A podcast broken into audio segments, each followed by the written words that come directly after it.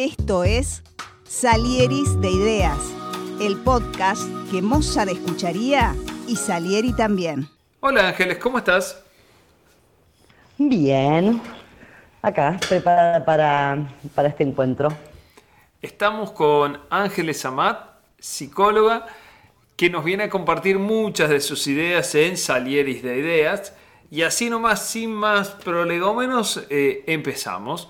Y decimos, si por un momento aceptamos que todos fuimos salieris de alguien, eh, ¿quiénes fueron tus Mozart? ¿Sí? Volvemos a siempre eh, recordar que nosotros nos basamos en aquella leyenda, ya no tan leyenda o historia acerca de ese compositor que, envidiaba a Mozart y le robaba las ideas, aunque encontramos gracias a un invitado de este programa, una partitura que hicieron en conjunto, es una obra que lo trae se reprodujo y todo, que hicieron en concurso, eh, con, conjuntamente Salieri y, Mozart. Pero bueno, Ángeles, ¿quiénes fueron tus Mozart? ¿Quiénes fueron tus inspiradores? Uy, me encantó, un montón. A ver, mientras eh, hacía ese relato pensaban. Eh, de hecho, a veces me cuesta dar mis propias ideas porque siento que es un rompecabezas de tantas personas que leí. Eh, personas que me, te digo, que me, otros que me partieron la cabeza. Un mundo feliz, por ejemplo. Em, no me pidas los nombres eso es otra cosa. Eh, eh, los Mozart, como soy disléxica, me acuerdo el me olvido el nombre, entonces después tengo miedo de, de no acordarme de nombrarlo. Nietzsche, por ejemplo, también.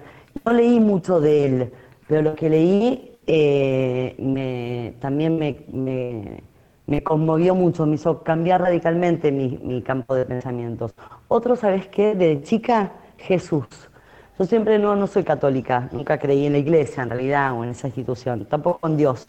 Por eso siempre digo que la soledad del agnóstico es una soledad mucho más profunda, porque uno está solo de verdad, ¿no? Pero sin embargo, yo eh, siempre decía que, Jesús eh, para mí no era un, un hijo de Dios, era un ejemplo de hombre, porque hay que hay que estar dispuesto ¿no? a, morir por lo que uno cree. Entonces, ese, por ejemplo, también fue, un personaje eh, que a mí me marcó mucho como ese lugar de la vida entre la cobardía y, la valentía, ¿no? En definitiva, de sostener quién uno es hasta la muerte.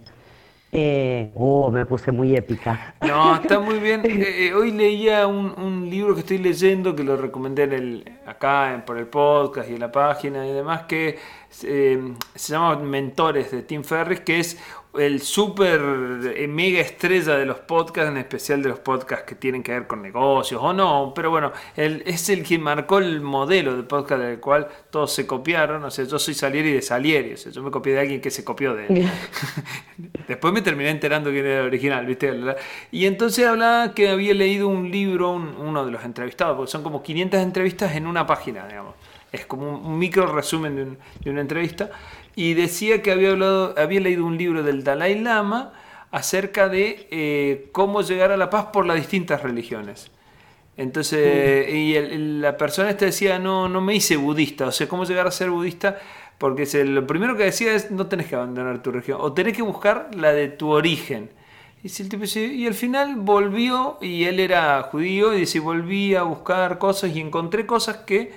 Eh, tratando de hacerme budista, terminó volviendo a su religión original. Ese por esto de la paz espiritual, por esto de buscar, o sea que está, genial ese camino. O sea, uno por ahí como que ya viene metido adentro de un paradigma tan, tan, armado que, no lo piensa de ese lado, pero es, es muy bueno.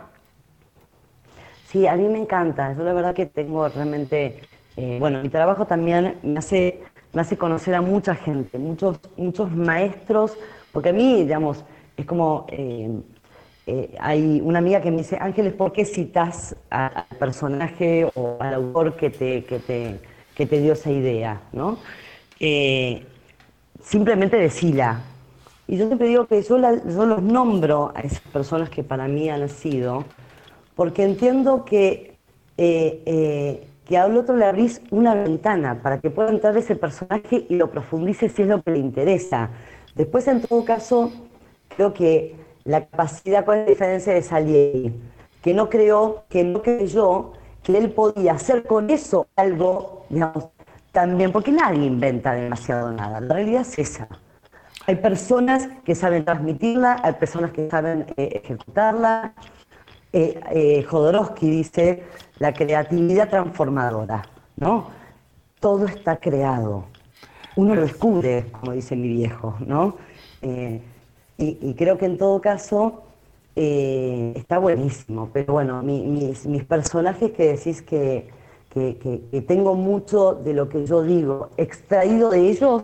Eh, hay muchas personas que no sé si te pasa que es, vos lo leíste y decís, yo lo pensé, no lo podría haber dicho también.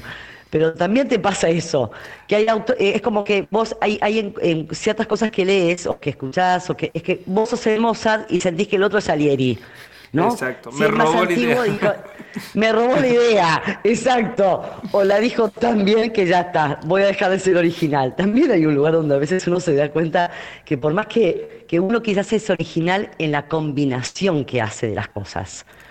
Pero bueno, pero los elementos siempre son más o menos los mismos. Sí, sí, yo creo eh, que hay mucho de la originalidad en eso, en las nuevas combinaciones.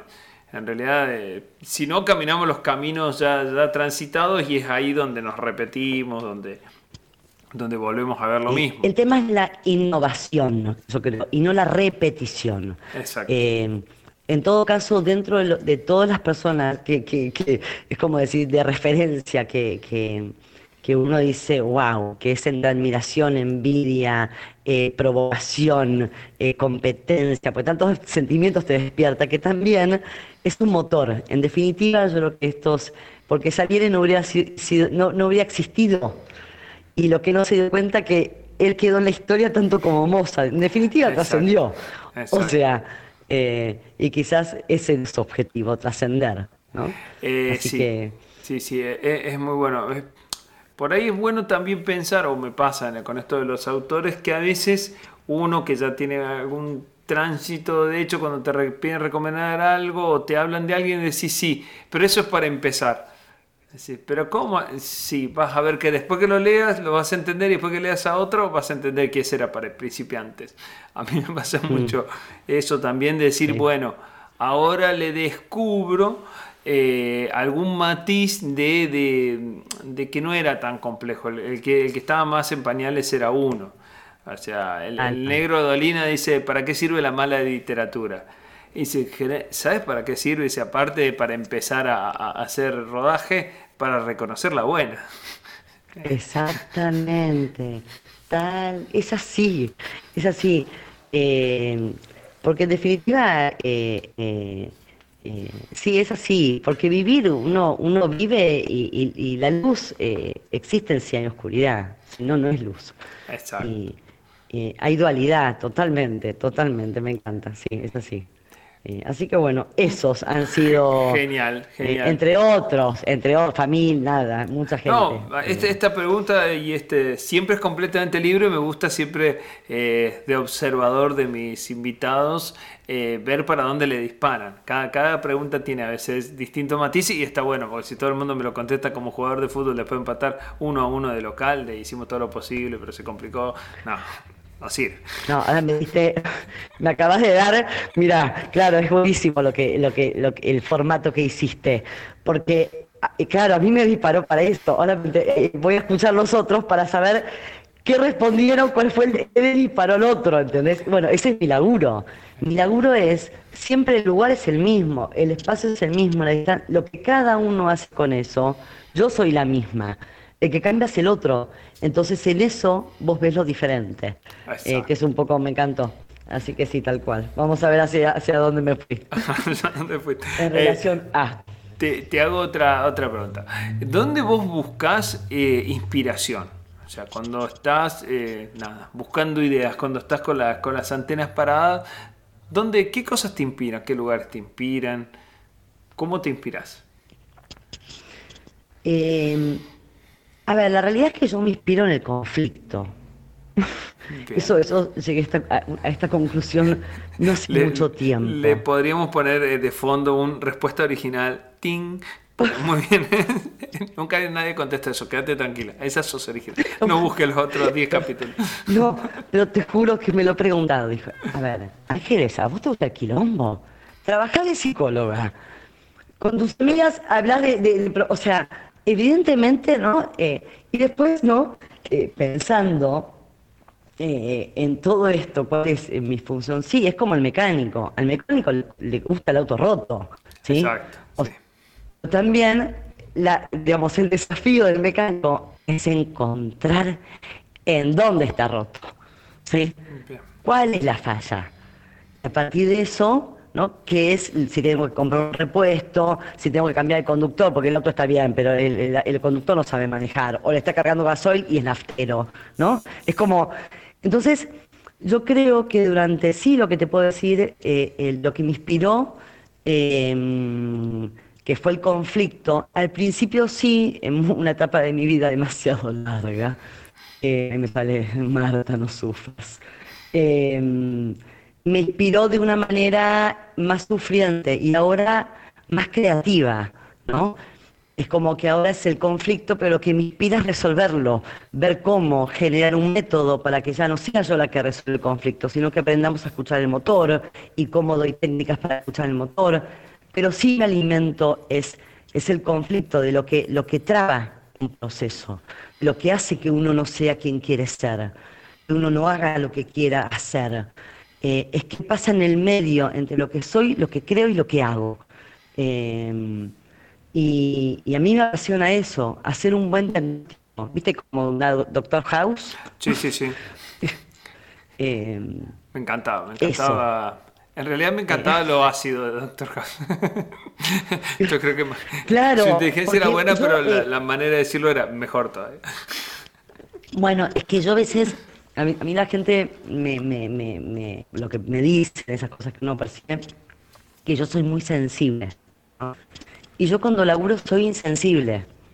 Lo que no significa que no sienta en relación al trabajo, porque eh, un mecánico tiene que quedarse muy sensible para escuchar bien el motor, de dónde viene el ruido, qué es lo que desentona, ¿sí?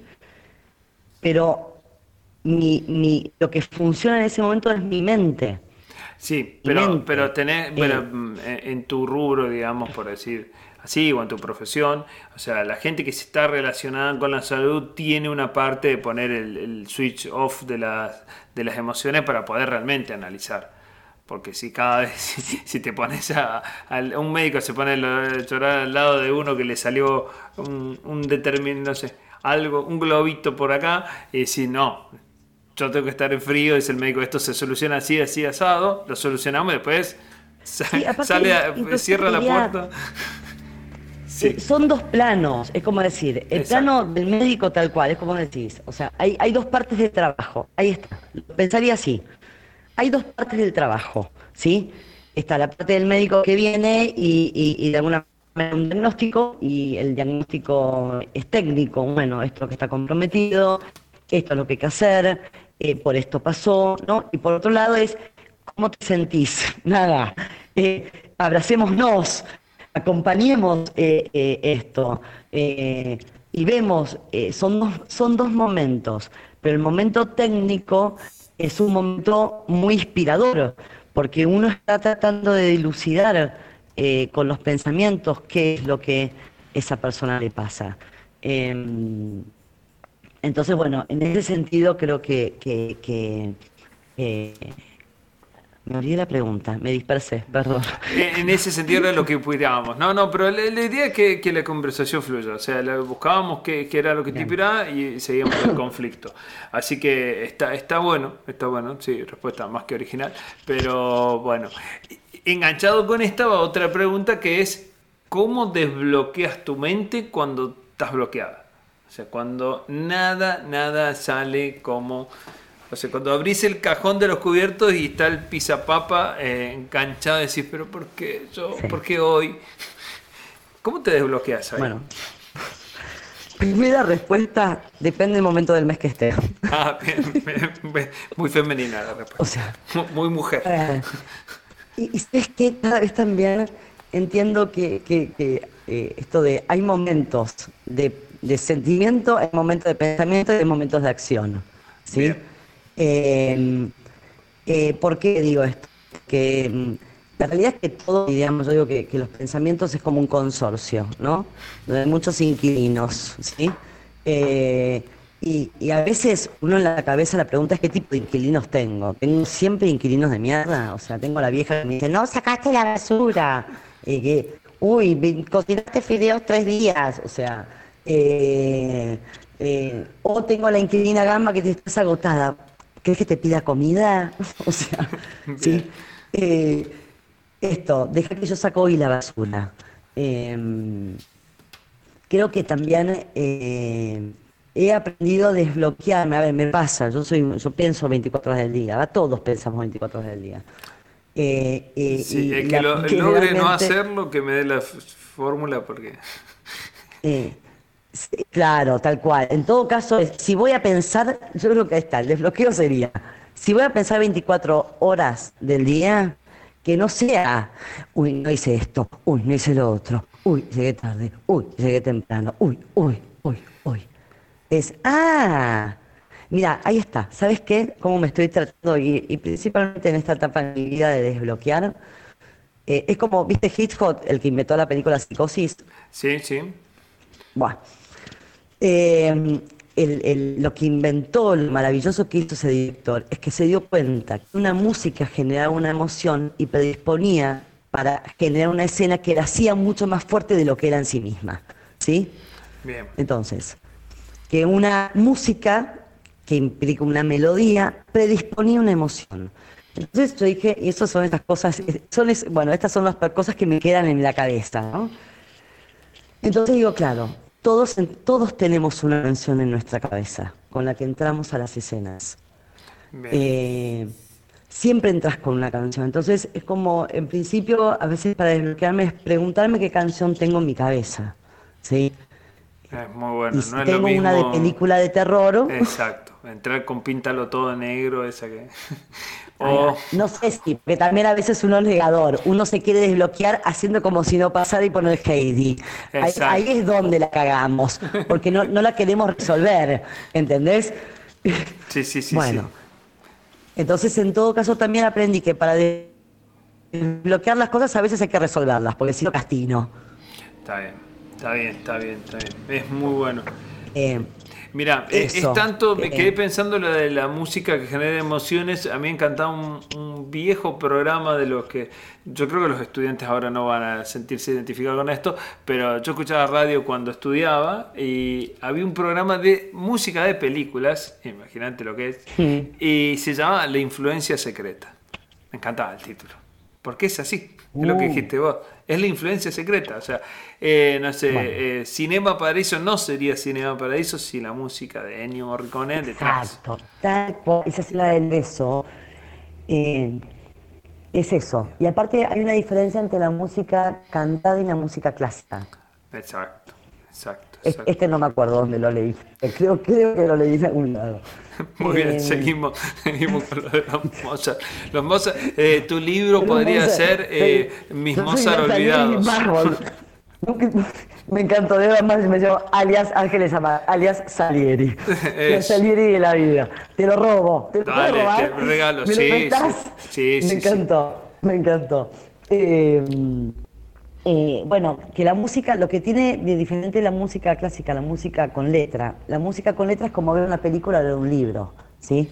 Cuando vos lees un libro, te imaginas los personajes en función de tu mundo interno. ¿Sí? Cuando vos ves una película, lo que ves es el mundo interno que se imaginó el director ¿sí?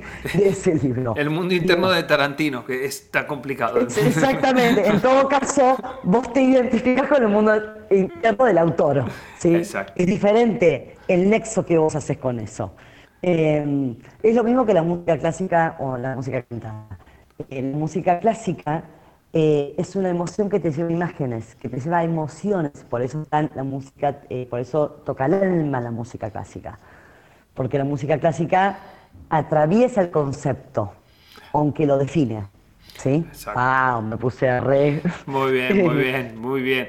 Pero, Vamos, vamos a, a enganchando ahí con una pregunta que hace un montón que no hago, entonces te, justo, que la estoy mirando acá, digo, ¿cuál es el desafío más grande que tuviste en tu vida profesional o personal? Pero uno que tomes. Hay un... Después te voy a hacer otra pregunta, pero no, no la voy a spoilear. Así que si, si, te acordás, si lo querés compartir, o sea, ¿qué es, qué es lo que vos decías? Bueno, en esto tuve un desafío, lo superé, no lo superé, huí y me está buscando la Interpol. Eh. A ver, no, la verdad que, que, mm, para mí fueron desafíos. Y quizás para otra persona, eh, ay, me, me, emocioné, mira lo que te digo. Me puse en modo mina. Me emocioné con tu pregunta. Muy bien, muy bien. Lo estamos logrando. Bueno, para. Eh, sí, tuve muchos, tuve muchos, sí. Eh, no sé si decirte que las cosas me han costado mucho, porque soy una nena bien, digamos, dentro de todo. Em, pero sí, uno que recuerdo, por ejemplo, eh, voy a decirte tres en este momento, así que, que, recuerdo. uno fue, bueno, para los que no me conocen, tengo alopecia universal, que es una enfermedad autoinmune que se me cayó todo el pelo. Eh, o sea, no, es que, sos seguidora de Leonardo Fabio, vamos a decir, para tomarnos en eh, joda una cosa re complicada. No, no soy, viste que ahora, me dicen, me encanta porque la gente me dice, Ángeles, igual está de moda tener el pelo corto. Sí, está bien, pero una cosa cortarte el pelo y que no lo tenga. Está todo bien. Sé que soy, y tengo una cabeza divina, no sé cómo explicar, de verdad. Exacto. Que, que, que, que mi pelada es muy digna, ¿sí? Pero bueno, pero no lo tengo, no voy a hacer, no me voy a hacer la moderna. una cosa es cortarme el pelo, otra cosa no tenerlo, no es lo mismo. Pero bueno. Eh, y, de alguna manera, bueno, me acuerdo cuando, eh, nada, a mí la vida, por, por, las cosas que he vivido, me han llevado a, a, vivir cosas que quizás eh, no, otras personas no vivieron. Entonces, como por ejemplo el mundo de la peluca. Ah, bien. Entonces, claro, me fui a la calle de la Valle, la, por de la Valle está todo lleno de pelucas, es el mundo de las pelucas, o sea, ¿no? Y empezás a conocer las de pelo natural, las de canicalor, que no sé qué. Claro, entonces empezás a ver como te sentís Moria Kazan y su mundo de pelucas, ¿entendés? Un flash, y te las probás y, bueno. Cuestión, en ese momento eh, me empecé a probar pelucas. Y yo tenía, eh, mi pelo era morocha con muchos rulos. Y siempre, como toda, hay modo mina insatisfecha, quería pelo lacio, sí, y rubia. Y, rubia, por supuesto. sí, sí, sí, uno quiere lo que no tiene. Iba a la peluquería, me copaba el tipo maitena, amaba, o sea, pero con mi pelo me duraba lo que salía de la peluquería. ¿Sí? Después se empieza la humedad, Buenos Aires, encima olvidate. Y empecé a probar pelucas de mi pelo, para que no se note, digamos, ¿no? Era el primer objetivo.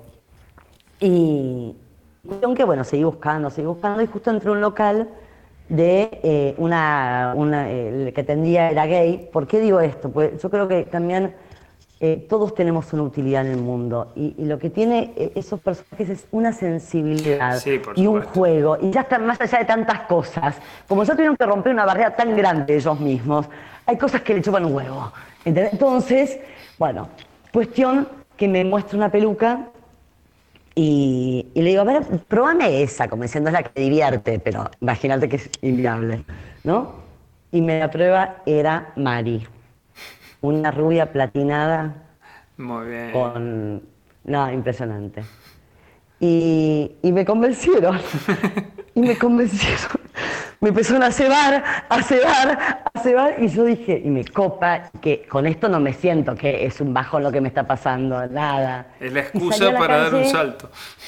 Y, y, es así, y di un salto y me acuerdo mi amiga, estábamos, yo estaba manejando, estaba llegando tarde a buscar a los chicos al jardín.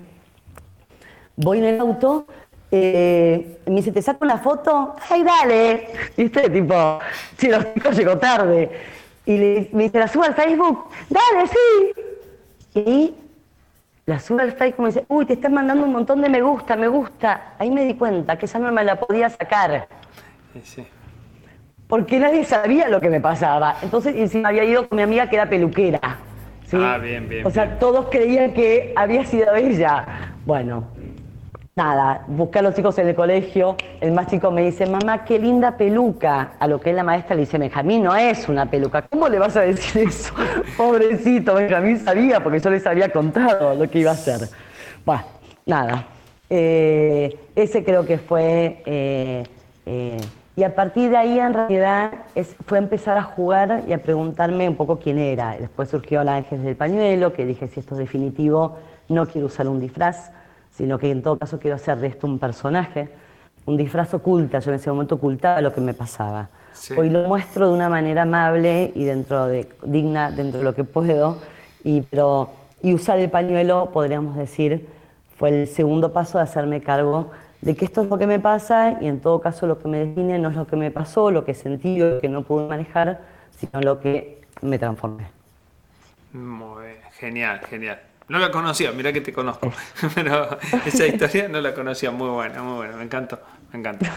Bueno, perfecto, perfecto. Si quieres contar otros desafíos más, te, te pregunto más. Y bueno, si no... la charla TED. La charla TED eh, es otro, fue otro desafío muy grande. Eh, que ahí, bueno, un poco también eh, compartimos ese. Sí, sí. Eh, em, mi, granito de arena fue ponerte en, en, el, en la terna de, de, Y después vos, por tus propios medios, lograste estar en la, en la final. Pero por lo menos yo te, te logré la clasificación. Sí, sí, vos me, armaste, me, me, abriste esa puerta, ¿no? Exacto, exacto. Pero aparte, no, me encantó, me encantó. Me encantó todos los que... Y, y más allá de que, de que hay cosas que, que, que que, cambiaría, nada, siempre, nada, siempre eh, uno ve lo que le faltó, lo que no le gustó, pero... El, síndrome eh, del impostor nos, nos ataca a ah, esto, ¿cómo hago para desbloquearme? A veces, a veces me cuesta. Pero, pero sí siento que fue como un lugar de animarme a decir algo que yo, yo estoy pensando, ¿no? Fue como, ahí subió Ángeles, sus ideas, sus, pensamientos. Eh, eh, eso, como que siento que ahí también fue como un punto de cierre a un montón de trabajo que yo venía haciendo hace muchos años y, bueno, eso también fue, bueno, ni hablar de la maternidad, tantas cosas. Estamos pero, Está muy bien. Te, voy a, te voy a una pregunta más light. La otra la voy a dejar creo que para el final. si no, te vas a terminar agotada. Me matando. Yo no estoy acostumbrada a hablar de mí. Todos cuentan sus historias. Yo las mías generalmente no las cuento. Exacto, exacto. Bueno, vamos a cambiar un poco de, del ángulo. Decimos, em, ¿cuánto de intuición hay en tus decisiones? Y si tenés un método para decidir, hay un experimento que la otra vez lo escuchaba de nuevo y decía que una persona, creo que hay una charla TED sobre eso, que dijo, bueno, salvo las decisiones trascendentales de la vida, empezó a tomar las decisiones tirando una moneda. A ver si le iba mejor o peor. Y, realmente le iba igual. O sea que no, no en nada como decía. Pero bueno, ¿qué es eso? Te preguntan algo, una paz. Vamos a comer tal cosa, tira la moneda. ¿Cambió tu vida? No, no cambió nada. Capaz va mejor, la moneda decide mejor que no. Eh, pero no. ¿Qué, qué, cuánto hay de, de, intuición en tus decisiones y si, si usas algún método para decidir o eh, nada, o lo que se te ocurra? A ver, eh, bueno, déjame pensar. Mira, lo que, lo que me sale un poco es por un lado, yo soy, mi vida fue muy intuitiva y, por eso tendría que haberme guiado más por la razón que por la intuición, casi te diría. ¿no? Yo me guío demasiado por la intuición, soy demasiado transparente, hago todo el tiempo lo que creo, ¿no? Como un lugar, eh, soy atolondrada, podríamos decir. Eh, y, y, pero me guío mucho por, a ver, la sensación que tengo es como ese lugar donde viste cuando algo se te hace imperativo. Sí, sí, sí, sí. Cuando algo insiste. Yo como que siento que hay cosas que insisten, ¿no? En, todos tenemos algo que nos insiste. Eh, y mm, lo que sí, a veces, mi intuición eh, es como que hay una. va más rápido que mi cuerpo, ¿sí? Eh, entonces, ese desfasaje a veces es como que decís, bueno, pará, sí, eh, hay una parte, mi intuición me dice que me voy a ser una persona que va a hacer tal o cual cosa, ta, ta, ta, ta, ta, y recién estoy aprendiendo a caminar, ¿no? es como, eh, la intuición yo la, la vivo, la siento como eso que me hace que mire algo sin saber por, todavía por qué lo miro. Pero sé que eso lo tengo que hacer. Entonces, eh, eso, no sé para qué. Muy, muy, pero, muy sí. intuitiva. Está bien, está bien, perfecto. No, está, Sí, creo, es- sí, está creo bueno. que sí, no sé, sí, sí, creo que sí. Eh, a ver, y soy muy inocente, ¿eh? me ha fallado mucho también, no, no es que eh, la, la intuición no es certeza, porque, porque a veces la intuición te hace meter en el decís, es necesario, ¿sí? Eh, Vos la sabés que el otro intuición yo día- la tomo como brújula. Le- leía un libro, vamos a decir, no me acuerdo cuál, tendría que buscar más o menos, pero mi- mis libros son como las etapas geológicas. Me, me recuerdo más o menos cuando lo leí, entonces pienso que estaba leyendo en esos días y entonces, y encima como todos los lectores medio fanáticos, leo dos o tres a la vez, por supuesto. Entonces nunca sé qué, qué va, qué va llegando, más de dónde lo saqué. Pero decía que la intuición como guía, o sea, una pregunta parecida a esta, decía, la intuición es muy buena en los campos en donde uno sabe mucho. Y muy mala consejera en donde no sabe nada.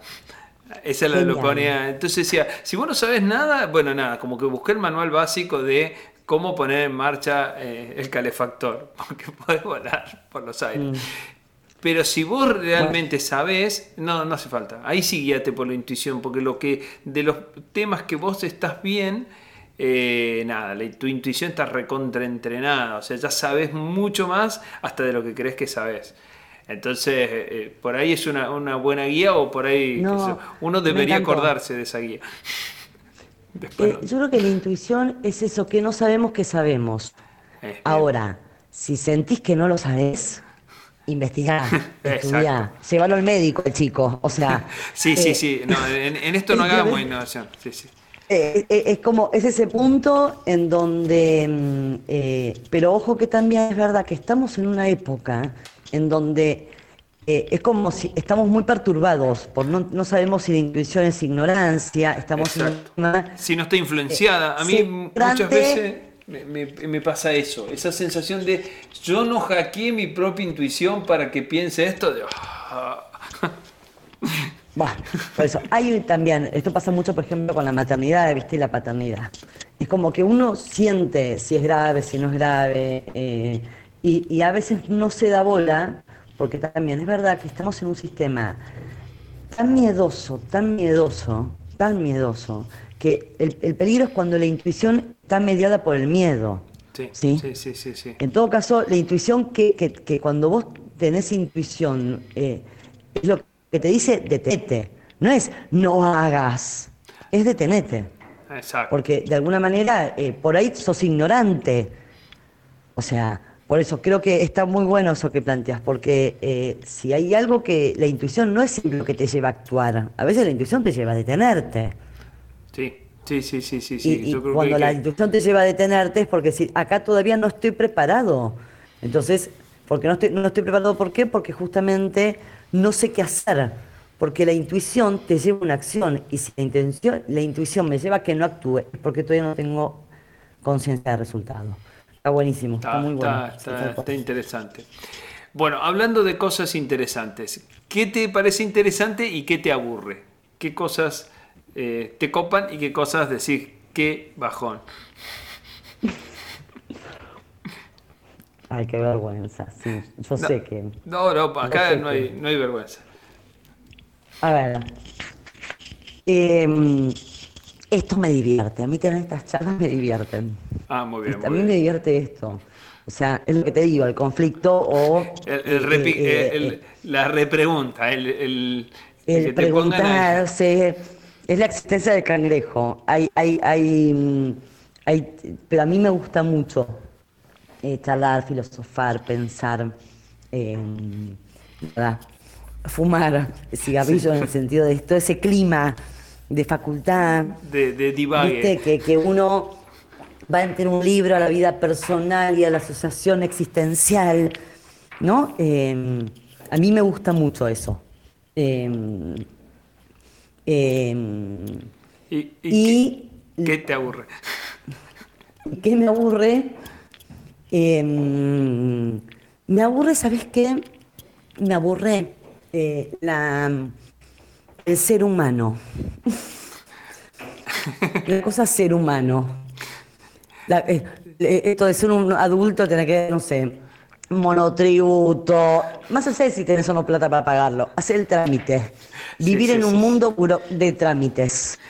Em, mira, lo pensé antes de preguntarte que, te iba, que ibas a contestar eso. O sea, como, tengo más o menos la ficha, digo, va a decir algo de esto. Porque también la realidad. El, el, perfil de mucha gente, o sea, eh, nada, vos sé que yo me he dedicado muchos años, cada vez menos, a hacer trámites, aunque de hecho hoy todavía estuve haciendo cosas así burocráticas, y realmente uno tiene un poco más de tolerancia, no creo que existe el burócrata puro que ama eso, el resto tiene más o menos mm. tolerancia, pero hay gente que, lo, que es muy intolerante a hacer eso, o sea, prefería vivir en una choza en la selva. Por ejemplo, es esto es mi campo de ignorancia. La verdad que la paso mal. Me pasa con internet, me pasa con... Eh, eh, em, a mí dame un, no sé, un problema suculento familiar y no me estreso en principio, más allá que, que me ocupo y me preocupo, pero después lo que es la, burocracia de la vida, eh, tengo dos hijos varones, la primera etapa fue muy, muy difícil porque es todo cotidianidad. Exacto. ¿Sí? Eh, comer. Eh, después cuando, cuando, cuando vas encontrando esos momentos de remanso, donde aparece el fruto, aparece otras cosas, eh, es un momento totalmente nuevo y placentero, pero sí a veces me pesa ser humano, digamos, ¿no? sí, sí, sí, sí, las obligaciones sociales que tenemos todos está, está muy complicada. Y, la vida moderna está muy complicada. ¿eh? Yo te digo que hay cosas, yo amo la tecnología por muchos factores, pero hay cosas que realmente la complicaron. O sea, hay cosas que digo, no, no, puede ser así. O sea, no. No, y no me contés cómo, y justo estoy, viste, parezco el viajero del tiempo, o sea, viví yo le, suelo decir a mi hija, yo nací en la dictadura militar, así que no me conté cómo. Eh, pero digo, era muy chiquito, pero igual, digo, viví muchas cosas que ahora son impensadas y viví mucha parte de no tecnología, de la tele que no estaba todo el tiempo, de la tele por aire, de un pueblo chiquito. O sea, eh, y, vos ves cómo hay cosas que mejoraron muchísimo y cosas que la complicaron en la cotidiana. Es decir, che, vamos, un poquito de, buenas intenciones. Yo lo comparo con el parto con oxitocina, ¿viste? Este es el parto natural y eh, la oxitocina es una sustancia que te, que te ponen para acelerar eh, eh, el parto, que serían las contracciones.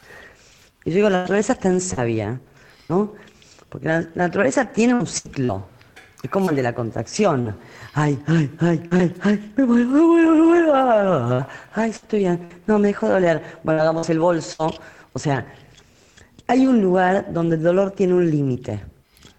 Y como vos sabes que tiene un límite, sabes que de lo que se trata es de aguantar. Es como vos viste con el corredor, es lo que llaman el muro. Sí, sí, sí, sí. Hay un punto de quiebre. Después de ahí hay algo que dejas de sentir. Hay que llegar. Pero también vos sabes que cuando llegás hay algo que merma. Sí, sí, sí, que se soluciona, que existe vida después de X kilómetros. No, exacto, que hay momentos de recuperación. Hay momentos de descanso como, no porque no es un descanso eterno, como nosotros los humanos justamente queremos un descanso eterno porque tenemos un parto eterno, ¿sí? Tenemos que cambiar esa lógica. Porque primero porque el descanso eterno no existe, nada, lamento decir que creo, estoy casi segura que no existe. Entonces, Igual te, eh, podría eh, decir de todos los personajes, cuando escuchaba mucho al negro de línea, de todos los personajes que fueron al cielo y volvieron, viste que hay un montón. encima en todas las religiones hay. Los Víctor Sueiro de, cada una de las religiones que volvieron. para decir si es cierto o no.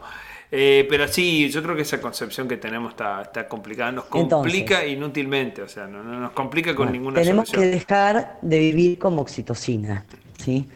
O sea que es una contracción tras otra, donde no hay tiempo de recuperación. Sí, sí, sí, Hay, mucho de, artificial, en, hay mucho artificial en Estamos pasados de rosca. Estamos pasados de rosca. Es como los chicos, por eso la cuarentena, todo el principio decimos, ¡ay, qué placer! Que todo pare y no sea porque yo me haya bajado. ¿sí? Es como, eh, realmente eh, estábamos pasados de rosca. Lo que no significa, y, y por algo estamos todos en un replanteo de decir, bueno, ¿cómo, hacia dónde, cuál es el sentido? Si no tengo que llegar a, ningún lado, ¿cómo, cómo empiezo el camino, etcétera? Algunos están, no, al revés, me quiero morir y entonces, pero bueno, uno le va encontrando una vuelta. No sé si porque lo que pasó tiene sentido, pero lo único que puedo hacer con lo que pasó es darle un sentido. Exacto. Eh, Eh, buscarle el, más el- propicio como para, yo qué sé. el- el lado positivo. Eh, vamos a otra pregunta un poco más, más rara todavía. ¿Cómo es? ¿Con qué persona del mundo actual viva eh, te tomarías un café? Sin importar las barreras idiomáticas, eh, tenés traductor simultáneo, no tiene problema de agenda, o sea, te va a recibir 20 minutos, te dice, bueno, ¿qué me querés preguntar, Ángeles? Y vos le contestás. ¿Con quién lo harías? El primero que me salió, Sí. Jodorowsky. Jodorowsky, perfecto. Vive Jodorowsky, Ese- ¿no? El vive Jodorowsky, tiene ochenta y pico de años. Bien. Y, y, y- y la verdad que es un personaje que, que, eh, adorable, adorable. Que me haga una tirada de tarot Jodorowsky. Perfecto. Eh, me encantaría, me encantaría. Genial, genial. Bueno, pensando en eh, ideas que hay en el mundo y que, que, mm, vistas ahora desde la perspectiva, ¿qué te parece que dentro de 10 o 20 años las puedan romper? ¿Qué ideas son realmente innovadoras? ¿Qué, qué cosa te parece que va a, a surgir? O sea, esto viene de, la, de una pregunta robada a Jerry Garbuski y todos los que hablan de, de muchas cosas, de, de esto de las ideas. Dice, si vos mirás la película Volver al Futuro, predijo un montón de cosas, pero no predijo Internet. Cosa que revolucionó todo, pero no estaba en Volver al Futuro. O sea, la, la ciudad a la que va Marty McFly tenía patinetas que volaban, pero no había Internet. Entonces, ¿qué cosas te parece que dentro de 10, 20 años la pueden romper desde tu perspectiva? Por supuesto, como le digo a los invitados, no te vamos a venir a buscar, o sí, eh, para decir, vos dijiste esto. Eh, ¿puedo, puedo decir, me hago Cual- la profeta? cualquier y- cosa. Y, y- ahí estás, me hago la profeta. va. Eh, bueno, en principio, un mundo feliz. No sé si vos leíste este libro. Eh, no, y lo debo porque ya me lo recomendaste y encima no lo leí, pero Bueno. prometo solemnemente Eh, empezar a leer. Es más, lo tengo hasta en el Kindle y... En realidad, ese no es el futuro porque eh, lo que escribió ese, eh, en ese libro eh, está sucediendo. Es, digamos, eh, eh, para él era el futuro. Para él, para nosotros, es la actualidad. ¿Sí? Eh, Pero bueno, tiranos una idea, no Eh, nada que con la incógnita de no, esto- no, esta ¿sabes historia qué? continuará. Es, no, es así, no, es buenísimo. Es, eh, es- la historia es así.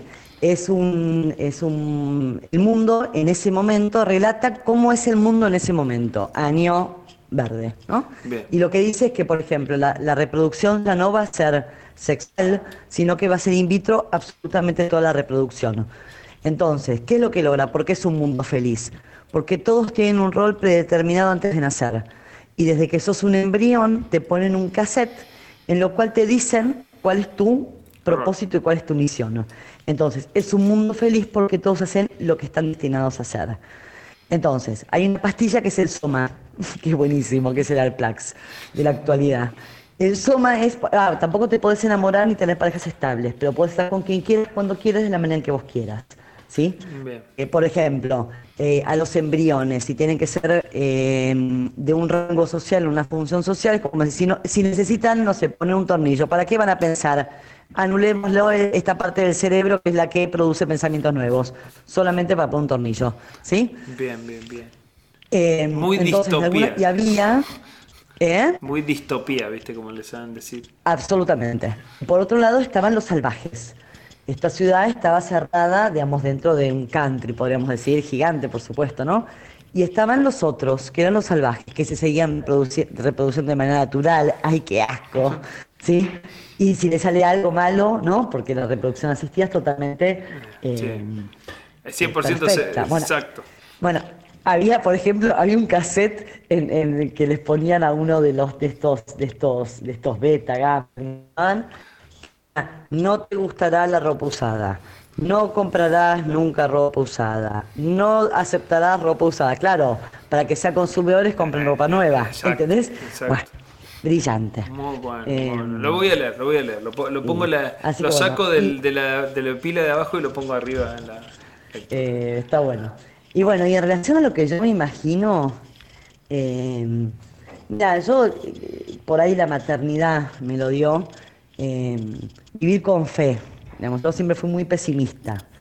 El mundo, un mundo feliz es una versión muy pesimista del futuro, también muy posible. Pero bueno, yo quizás hoy estoy trabajando y haciendo cosas y no sé, eh, pensando y viendo cómo eh, generar algo que pueda producir eh, algo que, que a otros les sirvan y esas cuestiones. Es porque, bueno, quiero un mundo, no sé si feliz, porque creo que hoy cuestiono la palabra felicidad, pero un mundo que evolucione, ¿sí? Eh, que crezca, que salgamos de esperar que alguien nos resuelva cosas y darnos cuenta que somos nosotros los que tenemos que resolver los problemas que tenemos, que ya no hay un padre, ya no hay una- un culpable, sino que simplemente ese crecimiento mismo.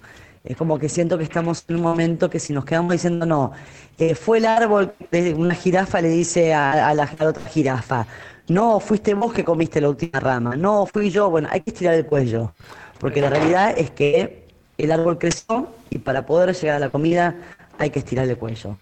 Entonces, creo que son momentos en los que, en los que de acá a 20 años va a ser otro mundo. Espero que sobre, sobre todo socialmente fue un mundo que se fragmentó todo. Estaba la lucha de... eh, Las luchas se dividieron. Antes las luchas eran conjuntas, eran la lucha de los trabajadores, ¿sí? La lucha de los... Y después fue la lucha de los trabajadores de petróleo, la lucha... Y se fue diversificando. Sí, sí, sí. Le- Espero que la próxima eh, nos encuentre que no es la lucha, sino la evolución de los humanos. Y para esto todos tenemos que repensar desde el más arriba, al más abajo, al costado, eh, esto. ¿Qué estamos haciendo un poco acá? Bien, un par de preguntitas más antes que Dale. seguro que eh, siempre estamos complicados de tiempo, pero bueno, no están tirando el tiempo en, en- en los podcasts. Eso lo, eh, lo mejor que no están tirando el tiempo en los podcasts y este es mi podcast, así que hago lo que quiero con el tiempo. Pero bueno, Tienes el poder. si no, si no podemos poder. en esta vez, eh, bueno, como es. eh, una pregunta que hace mucho que no, no hago es, eh, ¿cuáles son los errores más comunes que vos ves en tu rubro, en tu profesión? En, en lo que vos decís, yo de esa manera no. Bueno, a ver, En, en la sección ganando Pregunta- amigos con... sí. me estás matando, me estás matando. Pa- podemos no, podemos, eh, obviarla con no, una pero voy a ser honesta. No, Sí. voy a hacer, voy a decir lo que, humildemente lo que pienso. La realidad es que yo me analizo de que tengo 6, 7 años. ¿Por qué? Porque mis padres ven de una familia, primero mi madre psicóloga también, mi, mi tío abuelo era filósofo de la primera corriente de psicología, eh, por parte todos también fueron al, tera- al terapeuta, es más, eh, eh, ¿qué- ¿cómo se llamaba? Bueno, no me acuerdo ahora, pero eh, todos iban misma, al mismo psicólogo porque eran psicólogos familiares en esa época donde atendían a todos, bueno, en fin. Para mí la psicología, eh, sí te puedo hablar muy desde adentro de la psicología. Bien. Como paciente, como hija, como eh, nada, como madre, como persona, yo nací pensando en términos psicológicos. ¿sí? Y, la psicología lo que te plantea es hacerte cargo, que la pregunta vuelva hacia vos, no vaya hacia afuera. ¿sí? Eh, para mí la psicología fue siempre un espacio, un lugar desde donde reflexiono. O sea, para mí mis preguntas son obvias, pero no todo- y después me doy cuenta que no todo el mundo se pregunta las cosas que yo me pregunto. Porque yo siempre me pregunto por un sentido, porque la psicología se pregunta por un sentido, ¿sí? diferente al que aparenta ser eh, en las cosas. Bien. Y entonces en ese punto, eh, y además también, yo eso lo tengo desde siempre, bueno, eh, por un lado la premisa de que si estudias psicología tenés que ir a psicólogo. Era como, ¿no? Es Ah, sí, de sí, la sí. formación Lo- lo- académica, ¿no? Los psicólogos se, sí se analizan. Es una, una de las Eh. máximas pintadas en los paredones de, de las Exacto. facultades. Eh, no lo hacen todos, pero bueno, yo en eso. Y sí, pero también yo, yo no estuve toda mi vida con el mismo psicólogo. Yo cambiaba y cuando cambiaba, cambiaba cosas totalmente distintas. No sé, fui un lacaniano, fui un gestáltico, fui a. Después, cuando empecé con las terapias complementarias, hice biodecodificación, lo que sea, registros akáshicos, lo que se te ocurra, ¿no? Pero digo, en la etapa de la psicología, yo iba a las escuelas de psicología, entonces me atendía con representantes de una escuela para conocer desde la práctica esa escuela. Eh, fui un analista ciego, por ejemplo. Eh, que para mí, por ejemplo, esa experiencia fue maravillosa, fue... Eh, Muy bueno, nunca hubiera pensado un analista ciego, o sea, está... Ah, era genial, porque yo sabía que él no miraba, entonces no, lo podía seducir con, mi presencia. No, no, te podía juzgar por las apariencias, digamos, claro, el chiste esa fácil. Cosa, y me di cuenta, por ejemplo, lo histéricas que somos las mujeres, que siempre queremos gustar. Entonces, claro, como yo fumaba, fumo, va y, y tenía el punto, entonces era como la situación, tiene el olfato muy, muy agudo. Bueno, nada. Eh, pero yo con él, por ejemplo, trabajé mi discapacidad, eh, la dislexia, ¿no? Este lugar de, mm, ¿cómo se llama? Eh, ahí trabajé eso, con, fue muy interesante, no, fue una experiencia divina. Eh, bueno, a ver, la psicología. Yo creo que la psicología, la verdad que sí, eh, hoy, desde donde lo estoy pensando, desde donde lo estoy trabajando, creo que por momentos hemos ocupado un lugar social bastante, eh, que en principio cuestionable. Somos el cura agnóstico de la actualidad. ¿sí? sí, hay mucho, hay mucho de, hay, hay un lugar donde creo que la psicología, por eso están proliferando tantas otras terapias, eh, primero porque creo que la psicología em, también nos estamos preguntando eh, realmente si estamos curando, cómo podemos curar, qué es curar, qué es sanar, qué es esto del alma. Antes una, alguien se imaginaba, no sé, eh, la Virgen María, está psicótica, mandar a un hospital psiquiátrico. Y hoy alguien ve a la Virgen María y dice, esta persona es vidente. O sea, también la psicología está atravesando un ah, cuestionamiento de sus fundamentos. Eh, y, me parece que, yo, por lo menos en lo que estoy trabajando, yo estoy tratando de evolucionar desde la psicología. ¿En qué sentido? Es como un médico clínico que de pronto, no sé, eh, un, ingeniero inventa eh, la tomografía, ¿sí? Y, y, yo como médica clínica diga, bueno, con el tacto suficiente. No, bueno, mi rol es que es ese tacto, ¿entendés? Uy, acá detecto una dureza. ¿Pero sabes qué? Eh, eh, anda otra terapia para que, ¿sí? ¿Eh? Sí, sí, sí, sí, sí, sí. Para que te escanee. Me parece que lo que sí me preocupa es que los psicólogos, yo lo que veo, no en todos, porque hay muchas personas que ya se están abriendo a entender, porque acá lo que está viendo es un repensar qué somos los seres humanos. Antes los seres humanos éramos mente y cuerpo. Sí, el alma la había, o el espíritu, no sabía cuál era la diferencia, pero bueno, ese es un tema de la religión, ¿no? Y la realidad es que nos estamos dando cuenta que nos enfermamos porque no somos. ¿Y qué es ser? Ah, eso, eso, ¿qué es ser? Y creo que eh, eh, por ejemplo, por lo menos desde yo donde estoy trabajando, todo lo que tiene que ver eh, la psicología, incluyendo el concepto de espíritu, no es desde la espiritualidad de práctica, sino en términos de concepto. Jung, que es un autor que en ese momento no fue un autor de época, por eso no apareció Jung hasta recién ahora. Jung decía, no es que el hombre tiene una experiencia del espiritual, sino que el espíritu tiene una experiencia humana. Y esto es un cambio de cómo visión. Entonces, yo en principio lo que creo que como psicóloga em, tengo la responsabilidad ¿sí? de informarme de todos los acontecimientos humanos porque, eh, y, las nuevas tecnologías y las nuevas teorías para ver, bueno, ¿qué tanto puedo integrar de esto? Porque yo en definitiva lo que quiero es ayudar al otro. Es como que un, mecánico de autos con cambio reniegue con los autos... Eh, con la caja automática. Yo qué sé, nada, bueno, cambió la tecnología. Bien, o sea, eh, yo creo, que es un, un desafío que comparten muchas profesiones mi, profesión clásica de contador, imagínate, yo que estoy muy al borde, muy, muy en el outsider, eh, también digo, ojo que, ojo que va, va, a bajar Zaratustra y va a decir la contabilidad ha muerto y ¿qué hacemos? no, en eh, realidad en, nuestro, en nuestra profesión eh, no es que la contabilidad ha muerto, peor todavía, la hacen automáticamente los robots. ¿Y ahora qué hacemos? Y en realidad no va el, el, desafío, de, para poner un paralelismo, el desafío de los profesionales, van a seguir existiendo los profesionales de ciencia económica.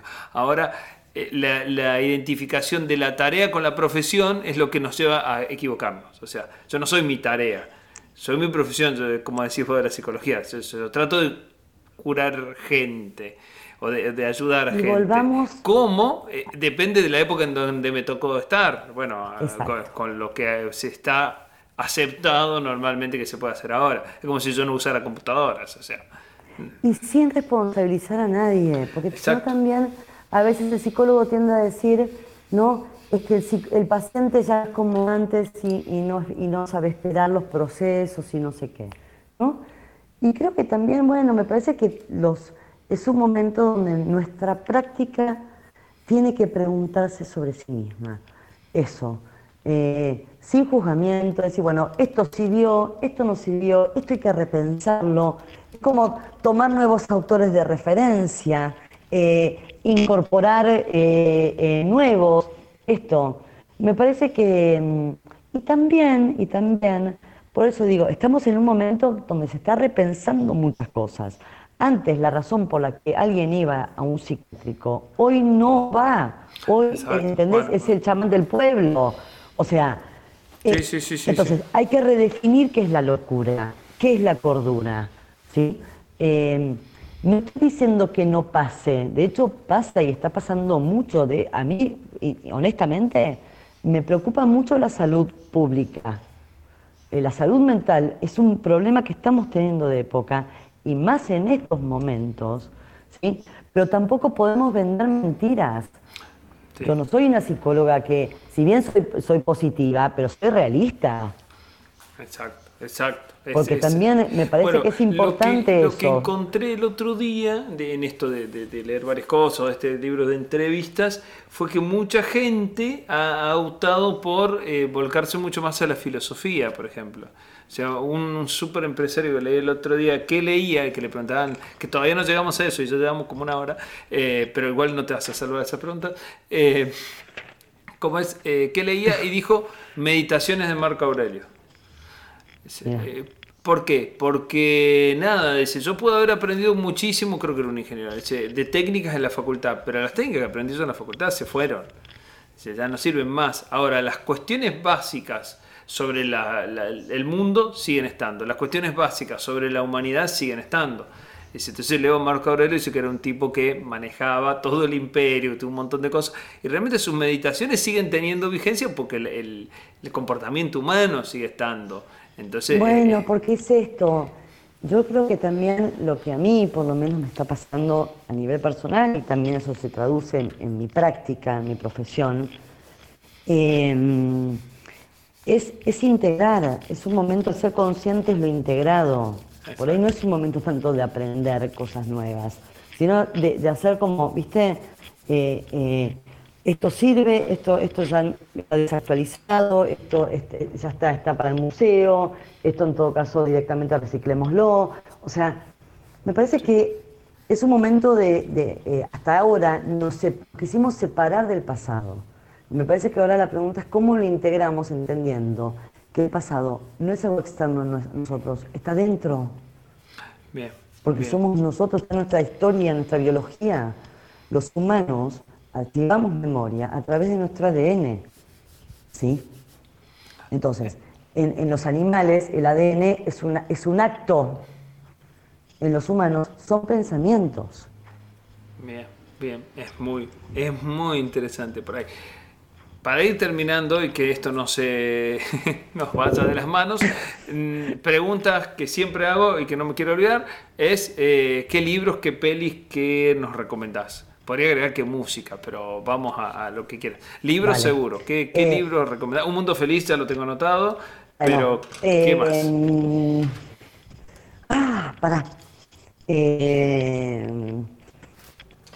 Bueno, el libro te da, te da, si se me parece otro en la cabeza. Em, bueno, así habló Zaratustra. Eh, no lo terminé de leer, sí, pero hasta lo que leí. Valía la pena. Eh, eh, es como. es un, el, audiolibro. la verdad que es. es em, mm, película, hay una que es la. ¿Cuál? ¿Cuál? Te, escuché cortado. No, película, em, película, eh, una que siempre decía que a mí me había, que también la nombraste, por algo, por, por algo nos queremos. Eh, Cinema Paradiso fue la película con la que yo siempre más me emocioné. Realmente fue la película con la que más me emocioné. Y, y después, em, bueno, El Hoyo es una película que sí recomiendo para poder entender un poco las relaciones sociales. Porque si no entendemos la manera en por qué generamos el infierno, nunca vamos a poder crear el cielo. El hoyo. Eh, el hoyo es una película española, está en Netflix. Eh, ah, bien, bien, bien. Y es, muy tremenda. Eh, la verdad que es fuertísima, es muerte, eh, realmente... Eh, no, no para sábado de la tarde y pochoclos. No, pochoclera no es pochoclera. O sea, y, yo de vez en cuando pongo pausa, iba a hacer un capítulo y volví a verla. Pero me parece que el mensaje, es decir, nada de por sí es un infierno. Lo que lo transforma en un infierno es cómo se relacionan las personas entre sí. ¿sí? Entonces ese sería, hay que buscar ese sentido. Pero si entras con, con, con, eso, con eso la película, por ahí te la hace un poco más liviana. Pero esa película, a mí, eso de las que me marcó, por lo menos, eh, y me hizo pensar. Bien. Y libro es, el libro ahí me quedé tirada, pero bueno, es en principio eh, un mundo fist, un libro. Perfecto. Eh, una, una, última pregunta que, siempre la, hago y casi, casi la elimino, perdón, no, tienen, tengo que preguntársela, Ángeles. Eh, pensando en las organizaciones, no sé, cuando trabajamos en empresas o en organizaciones no gubernamentales o cualquier organización, siempre hablamos de culturas o de estrategia. ¿Quién predomina a quién? Eh, tengo tengo la, biblioteca dividida y, la hinchada dividida también. Entonces, ¿cómo...? cómo... Para la vuelta. ¿Cómo? De vuelta, haceme planteo de vuelta. En, en la dicotomía o en la oposición entre cultura y estrategia, ¿quién predomina a quién? ¿O quién te parece que tiene predominancia sobre quién? ¿La cultura de una organización o la estrategia que alguien impone sobre una organización o cómo la, la modificas? Es que es lo mismo, no. La cultura es la manifestación de la estrategia. Ah, muy bueno, muy bueno, me gustó. Tengo miles de respuestas. Me vas a poder hacer un libro de la respuesta de mis. Bueno, no, va, lo que me parece es eso. Porque justamente el que genera la estrategia es el que construye la cultura. Bien. Eh, y, en todo caso, la cultura después puede transformar la estrategia si aparece la reciprocidad, digamos, si aparece el intercambio, pero están, este, se determinan mutuamente. Bien, bien, bien, bien. Porque no hay estrategia sin manifestación, y la manifestación está en la cultura de la organización. Perfecto, me gustó, me gustó. Eh, bien, me parece. La, última, eso. última, la última, última, última. Eh, ¿Qué idea o qué cosa te apareció por serendipia, por casualidad, en tu vida laboral, profesional, personal? ¿Qué decir, esto... ¿Qué qué? ¿Qué idea o qué trabajo o qué cosa apareció por casualidad, por serendipia, como le llaman en aquella vieja historia? Sí. Em, ah. Qué buena pregunta. Dejé callada Ángeles es uno de mis conoces? y mira que te respondo, te mato, te mato. ¿Sabes qué? Como conocí a mi marido. ah, muy bien, muy bien. Éramos de dos mundos totalmente distintos. De dos, de una, él es de Radatili, que es un pueblo en la Patagonia, ¿sí? Yo, eh, cheta, eh, porteña, y por las cosas de la vida terminé trabajando de moza en un restaurante un contexto, ¿no? Que, y justo trabajaba con alguien que vivía con él. Creo que, bueno, eh, haberlo conocido eh, es esto. fue, fue un hallazgo, ¿no? Muy bueno, Eh, muy bueno. Es, que que- muy buen ejemplo, es muy buen ejemplo. De cosas que pasan por casualidad y cambian todo. Genial, Sí. genial. Bueno, Ángeles, bueno, gustazo haber Bueno. charlado con vos y, y haberte tenido por fin en este podcast. Así que bueno, esperemos repetirlo y, y que Te venir. agradezco, la verdad, para mí un placer, creo que es la primera vez que me entrevistan así, así que nada, eh, me encantó, un placer. Genial. Bueno, Bueno, eso. muchas, muchas gracias por to- estar. transitar todas las emociones. Besos. Besos.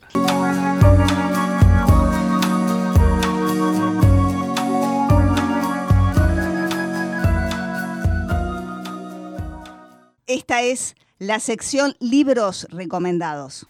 Hola a todos. Bueno, gran, gran capítulo con Ángeles, siempre interesante, siempre para pensar. Ahí en las referencias de la web y de donde puedan obtener este capítulo eh, van a tener la- las referencias a las películas y los libros que recomendó y demás info que podamos agregar como corolario de, de esta entrevista. En los libros recomendados de esta semana, un libro que eh, viene a buscar otra manera o una especie de, entre comillas, libros modernos. Se llama MBA Guía Visual o MBA Guía Visual, que hace resumir las cuestiones que uno ve en las maestrías de negocios, pero en términos más amigables con el usuario. No sé cómo si ustedes se estarán llevando con, con la lectura. Hay mucha gente que se está pasando los audiolibros cosa que yo todavía no, no he hecho el salto, no, no le he logrado encontrar la vuelta o encontrar la mecánica que dentro de la, de la cotidianidad de la vida. Pero bueno, el, libro tradicional o el Kindle, como más les guste, este es bastante recomendable o muy recomendable por lo de ser una guía eh, gráfica de conceptos.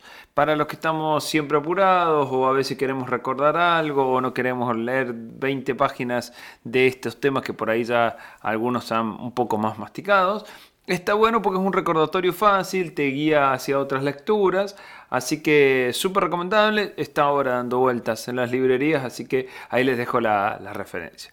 Como siempre, un gran gusto que puedan escuchar esto, un gran gusto tenerlos y nos vemos en el próximo capítulo.